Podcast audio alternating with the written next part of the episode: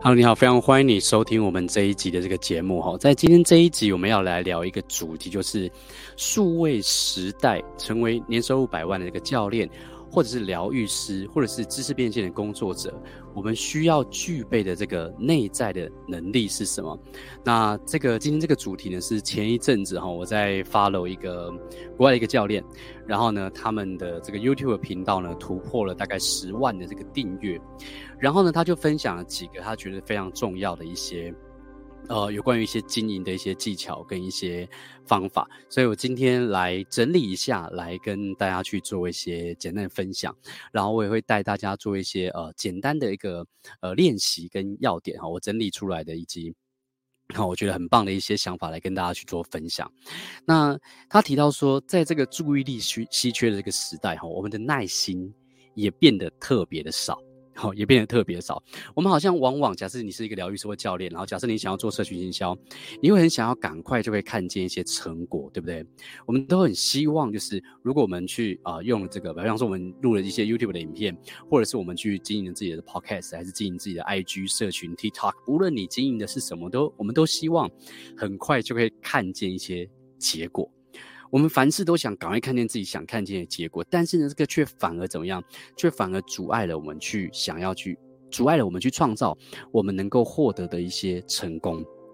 OK，所以在这个过程之中，有一个很重要的一个能力，它可以帮助我们取得可能不一样或者是杰出的一些成果。是什么样的一个内在能力呢？我来跟大家分享，这个内在能力就是允许，就是接纳。困惑存在的一个肌肉，好，应该是这样讲，接纳什么？接纳挫折存在的一个肌肉，哦，接纳挫折存在的一个肌肉，什么意思呢？呃，所谓接纳挫折存在的肌肉，这个意思就是我们要去练习一个内在的一个能力，这个能力就是我们会允许我们挫折的存在，以及允许什么？允许那些看不见结果的这个过程。然后持续的去努力，不会轻易转变你原本所做的这个计划跟策略的一个能力。如果我们朝夕令改，就是我们做一件事情，比方说我们今天想要做成为一个 YouTuber，然后我们就开始录一些 YouTuber 的影片，结果录一录之后就发现，哎，才录了三集，然后没什么人看，我们就放弃了，然后就转做 IG。当我们转做 IG，然后做一做之后发现，哎，我们这 Instagram 的这个贴文，然后带来的这个自然流量也没有多少个，然后我们很快。就会放弃的哦。那但是如果轻易的放弃的话，我们就会看不见怎么样，看不见一些后续的一些效果。所以允许心中困惑跟挫折的存在，以及允许这个看不见成果的过程，并且持续的去努力，不要轻易的去转变，它是一个内在一个能力。OK，允许挫折存在的肌肉，比方说你在做 IG 的时候。然后呢，你可能做了几个几几则贴文，然后你发现没有那么没有你想象中有那么好的一些成果，但是呢，你没有马上放弃，你继续怎么样？继续去经营下去，或者是你做 YouTube 的影片，你本来你想要成为一个 YouTuber 这个 YouTuber，或者是你希望这个 YouTube 可以帮助你带来很多流量，然后找到很多客户。你录了几个影片之后，你面对了一些挫折，比方说你录的可能不是很好，或者是呃流量不够多，然后。关键字没有选对，又或者是影片剪接让你感觉到很挫折，但是呢，你还是继续去努力，允许这个挫折感的存在，或者是你学了一些啊，过、呃、一些一些行销方法，然后写一些部落格文章，但是呢，你写一些文章，诶，没有什么样的成果，然后你也不太会写，但是你允许这个挫折的存在，你允许这个看不见成果的这个过程，持续的去努力，哦，你继续去努力，或是你用 TikTok，呃。又或者是你开发了一个自己的一个教练的 offer，你想成为一个教练，然后你开始跟别人宣传说，哎，你有提供一个一对一的这个教练的服务，或者一对一的这个疗愈的服务，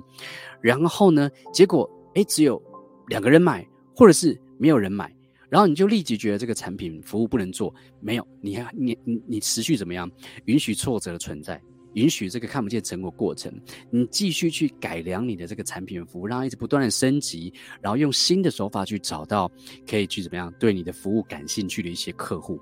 又或者是你可能写了一本书，结果没有设定好这个目标的族群，然后呢，书卖的不好，但是你不放弃，你继续怎么样，继续写下去，然后继续想办法去推广你的你的书。我曾经听过一个故事哈，就是现在非常有名的一个畅销书，叫做《富爸穷爸爸》这本书的作者罗伯特清崎的故事。他这本书呢，以前呢并不是叫《富爸穷爸爸》，他这本书以前叫做什么？好像就类似就是啊、不要送你的小孩去上学。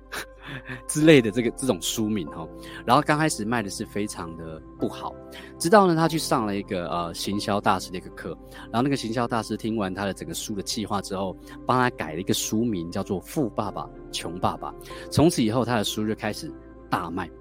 所以如果我们去练习这样一个内在的肌肉，什么内在的肌肉？就是接纳挫折。存在的这个内在的肌肉，我们就才有可能看见事情发生的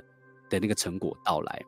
有的时候呢，我们去买了一些呃线上的课程，我相信很多现在有很多的这个知识变现啊，或者是成为教练啊、成为疗愈师的一些课程，或者是一些行销的课程，去发展我们事业的一些课程。我们去上了这些课程之后，我们去买这些课程之后，我们就会期待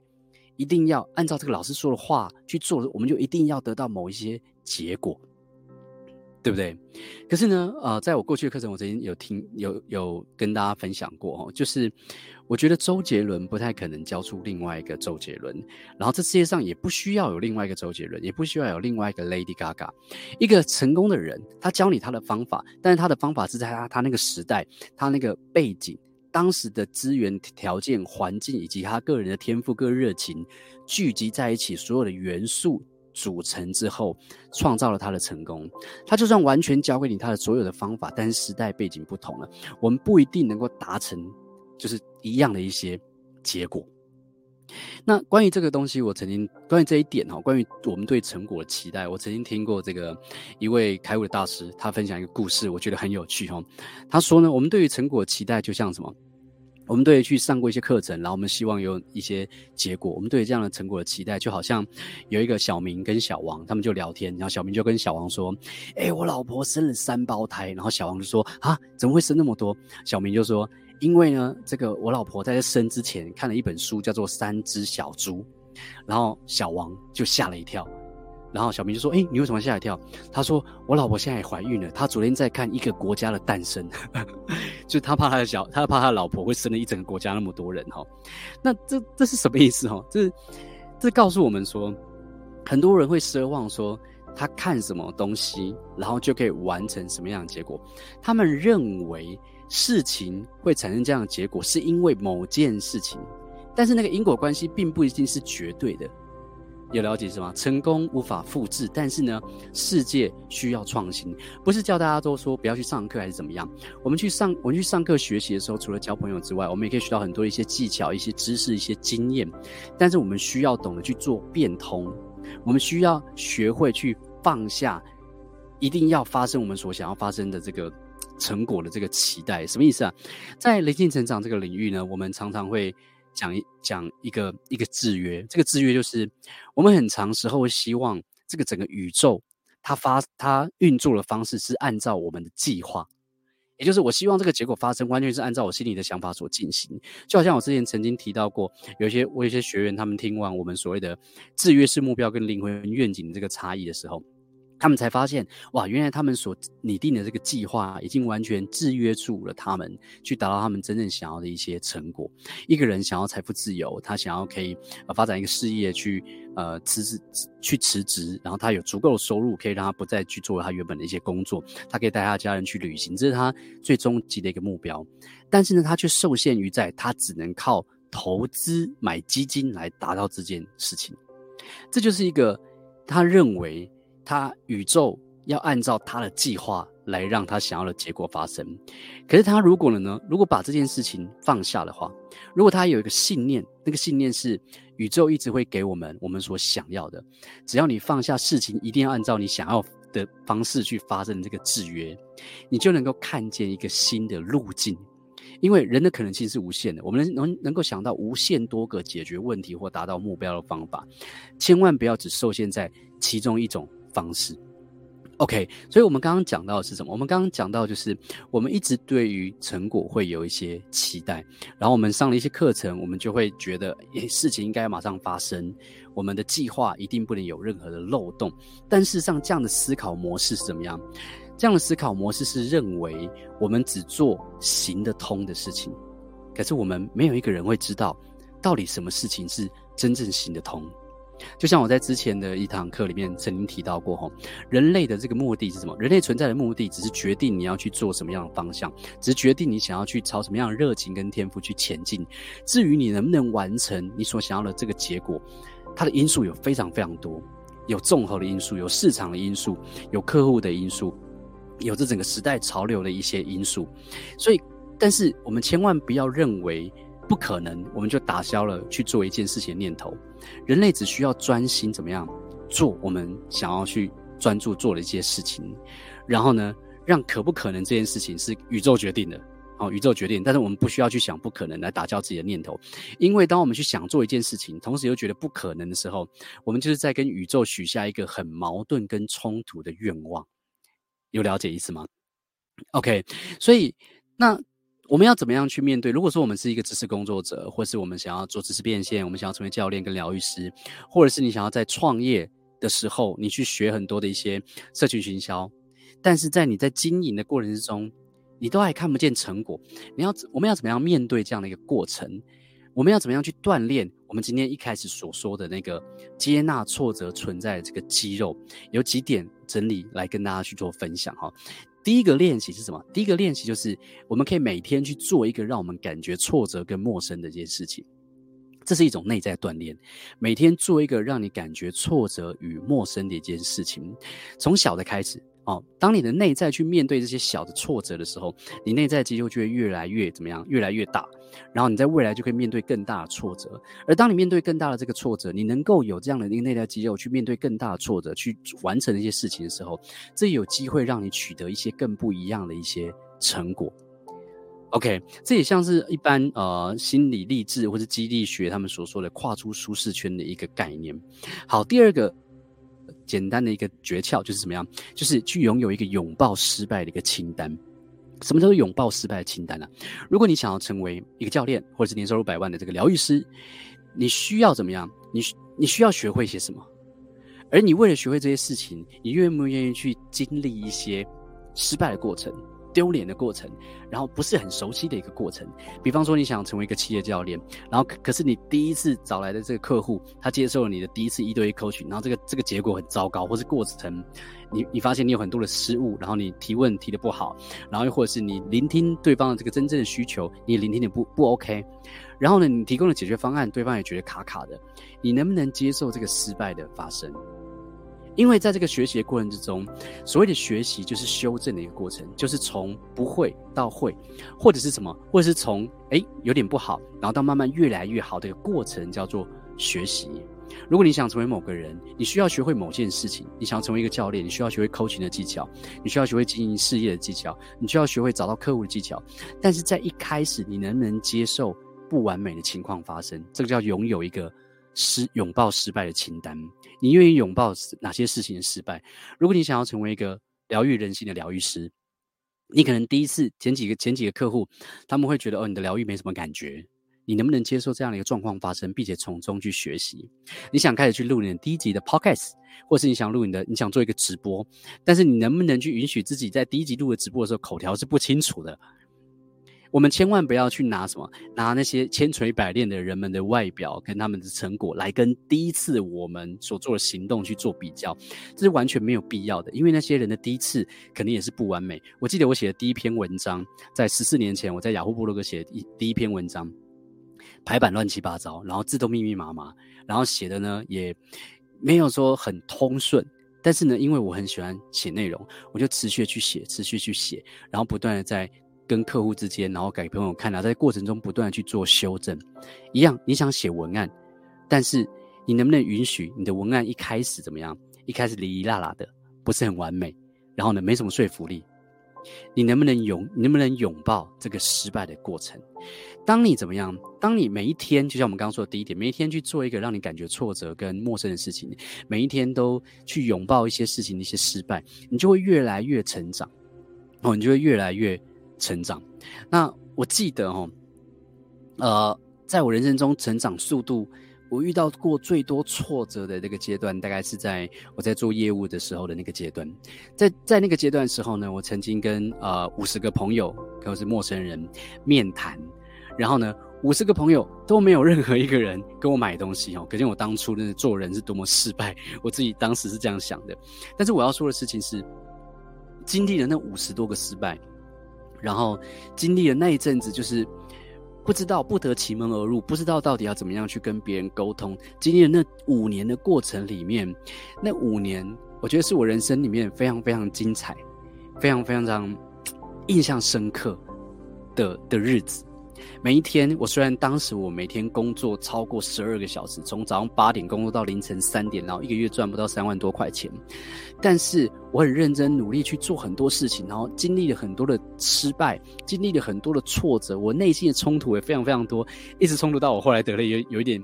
接近忧郁症的状况，所以我才开始身接触身心灵跟吸引力法则、心想事成相关的这些资讯，来做一些内在锻炼，来让自己内在可以比较平衡一些。OK，但是我现在回想起来。那个那那个时候的日子，真的是对我来说是非常深刻、非常精彩，好吗？所以第一个，每天做一个让你挫折或是与陌生的一些事情，拥有一个拥抱失败的一个清单。当我们年纪开始增长的时候，我们可能变老油条了，很多事情我们都觉得很简单、很顺了，对不对？但是你有没有感觉到，也许你的人生好像更需要，你会回，你会怀念过去在年轻的时候的一些刺激。它就好像谈恋爱一样，有一首歌叫什么？有一首歌叫做《没那么简单》嘛。然后其中有一句歌词叫什么？就是曾经最掏心，所以最开心。那我们当然不是不一定要讲感情的部分，我们在生命里面的任何一个过程也是这样子。当你曾经有一段时间，你非常认真投入，有很多的喜怒哀乐，在那个过程之中，你现在回想起来，人生是很精彩的。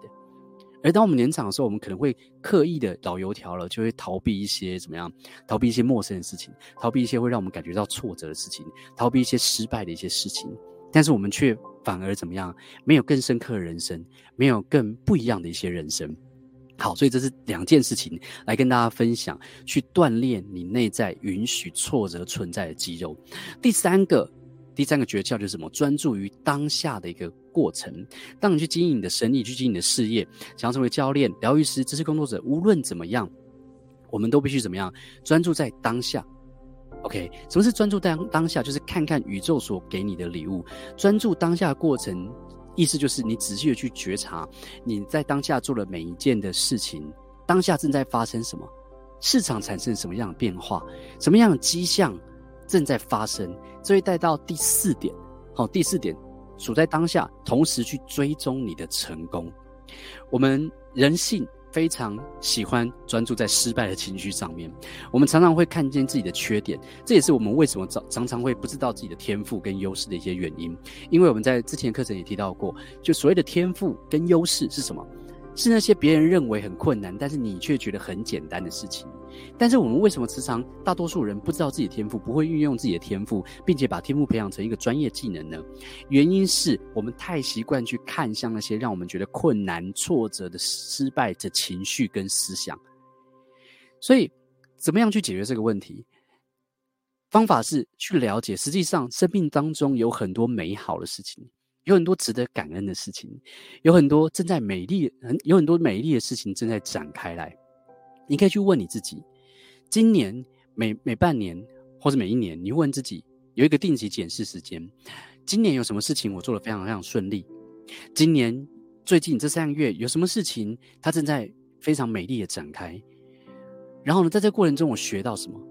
我怎么样从成功里面去产生更多的成功，而不要只是想把失败去做修正？有什么事情是有效的？我们怎么样把它做得更有效？当你这样去提问的时候，你就可以去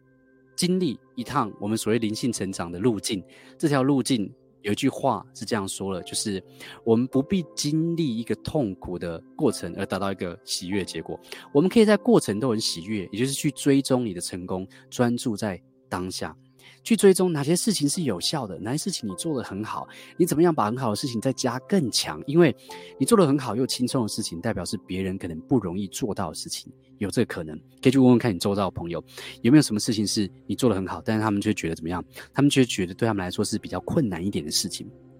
然后呢，去记录一件事情。去记录